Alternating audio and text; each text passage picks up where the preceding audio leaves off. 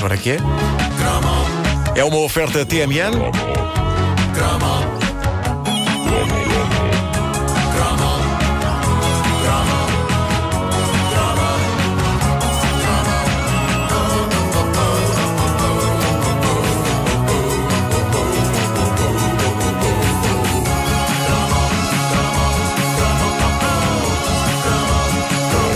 Antes de mais, melhor mensagem dos últimos tempos deixada no Facebook da Caderneta de Cromos. Diz o seguinte: Olá, eu sou o Eduardo Pina Mateus, tenho 11 anos, mas ouço a Caderneta de Cromos no meu telemóvel e ligo à minha mãe que trabalha em Algés para lhe dizer o que escreveram no Facebook sobre o que irão falar. Grande serviço do Eduardo. É, é também para isto que serve um filho. Isso Isto não, é, bonito. isso não é uma rede social, é uma rede familiar social. É verdade, já viste? É bonito, isto é bonito. É isto que eu quero que o meu filho faça quando eu ouvir uma rubrica do estilo Caderneta de Cromos daqui a muitos anos. Sim. Bom, eh, uma das mais eh, evidentes provas em como éramos uns totós ingênuos nos anos 80, e não estou só a falar de nós que éramos crianças naquela altura, mas eh, de quem já era adulto, é, sem dúvida, o caso Elton John Nikita. Opa, peraí. Deixa-me procurar aqui, já encontrei. Ora, aí está. Ah, que Hey tempos. Nikita, is it cold in your little corner of the world? Exato. Mas de certeza que não sabes o resto. Pois não? Oh, Nikita, I love you so.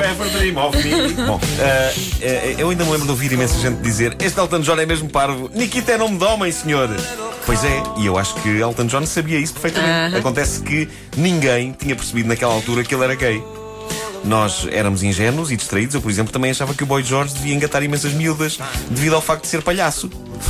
Já que ele tinha uma maquilhagem parecida com a de um palhaço que eu costumava ver no círculo de Natal do Coliseu. e que miúda não gosta de palhaços. E elas ficam doidas com o palhaço. Bom, ah, mas voltando a Elton John, sim, ainda ninguém, ah, ainda não era oficial que ele era gay em 1985. Apesar de, no vídeo de Nikita, ele tentar atravessar a cortina de ferro ao volante de um descapotável cor-de-rosa. Não, Elton era só excêntrico. Não, era, era vermelho, era vermelho, era vermelho o carro, era, Era vermelho? era. Certeza que não era cor-de-rosa? Só que aquela oficial que aparecia no videoclipe claramente chamava-se Augusto. Pois, claro que sim, claro que sim. Mas era uma altura em que ele ainda não tinha ah, saído do armário, ah, apesar do armário ser de cores muito garridas. Eh, Havia uma ingenuidade que atravessava de facto todas as gerações. É verdade, era. Não é? Era Eu- eu- e- e- Era um não querer ver. Era um não querer ver. Sim. Mas eu lembro-me que eh, nos anos 80, para aí um ano antes do êxito de Nikita, ou seja, para aí em 1984, Elton John casou com uma moça alemã. Ah, um é? casamento de pompa e circunstância que foi notícia não só em revistas, mas lembro-me que teve honras de telejornal e tudo. E foi, eh, sem dúvida, um casamento espampanante e que data de uma altura na história da humanidade em que ainda não estava popularizada a famosa frase: Sim, eu sei que ela é casado, mas esses são os piores. Bom, por isso, quando o vídeo de Nikita irrompeu pelas nossas casas e preencheu as nossas vidas, não as abandonando da mesma forma que eh, dificilmente uma pastilha elástica eh, não abandona a sola de um sapato, aparecendo semana após semana nos lugares cimeiros da tabela do programa Top Disco, todos nós achamos que Elton John era um totó distraído e inculto ao cantar uma ode tão apaixonada a uma rapariga chamada Nikita. No fundo era como se estivesse a cantar a uma rapariga chamada Zé Manel. O videoclipe mostrava de facto eh, Elton John a perder-se de amores por uma militar de nome russo, interpretada por uma beldade dos anos 80 chamada Anya Major e que, depois do vídeo de Nikita, teve uma brevíssima carreira musical. Eu penso que eh, a carreira musical de Anya terá ao todo durado do meio-dia às três da tarde de eh, um dia de 1985. Sim. E, enfim, a carreira musical de Anya fez o mundo perceber que ela era uma excelente artista, desde que, como acontecia no videoclipe de Nikita, não se ouvisse a voz dela.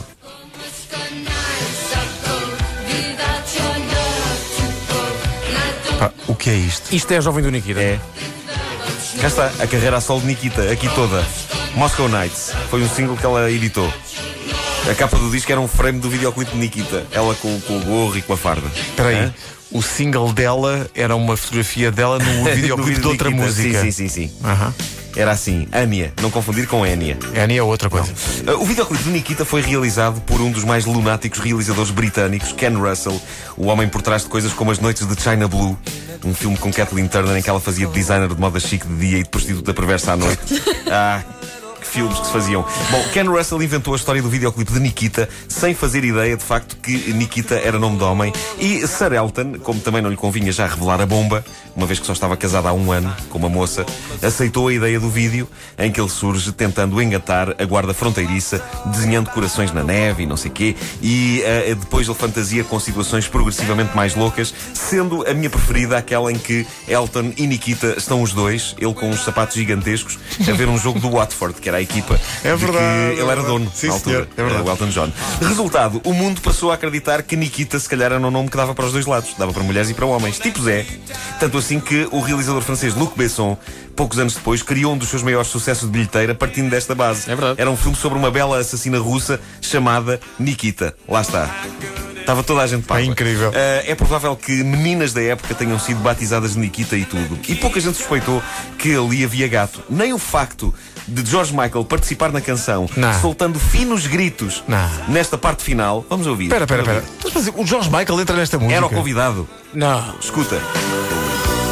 Trata-se de George Michael. Trata-se de George Michael. Trata-se de George Michael.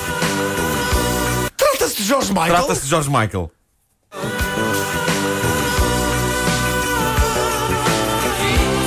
George Michael foi contratado para fazer isto, para Sim. nesta música. Olha agora, olha agora. Não, aqui trata-se de George Michael, de facto. É que nem isto gerou suspeitas de que talvez Nikita não fosse exatamente a história do amor impossível entre um homem e uma mulher, porque na altura também todos achávamos que George Michael era um machão.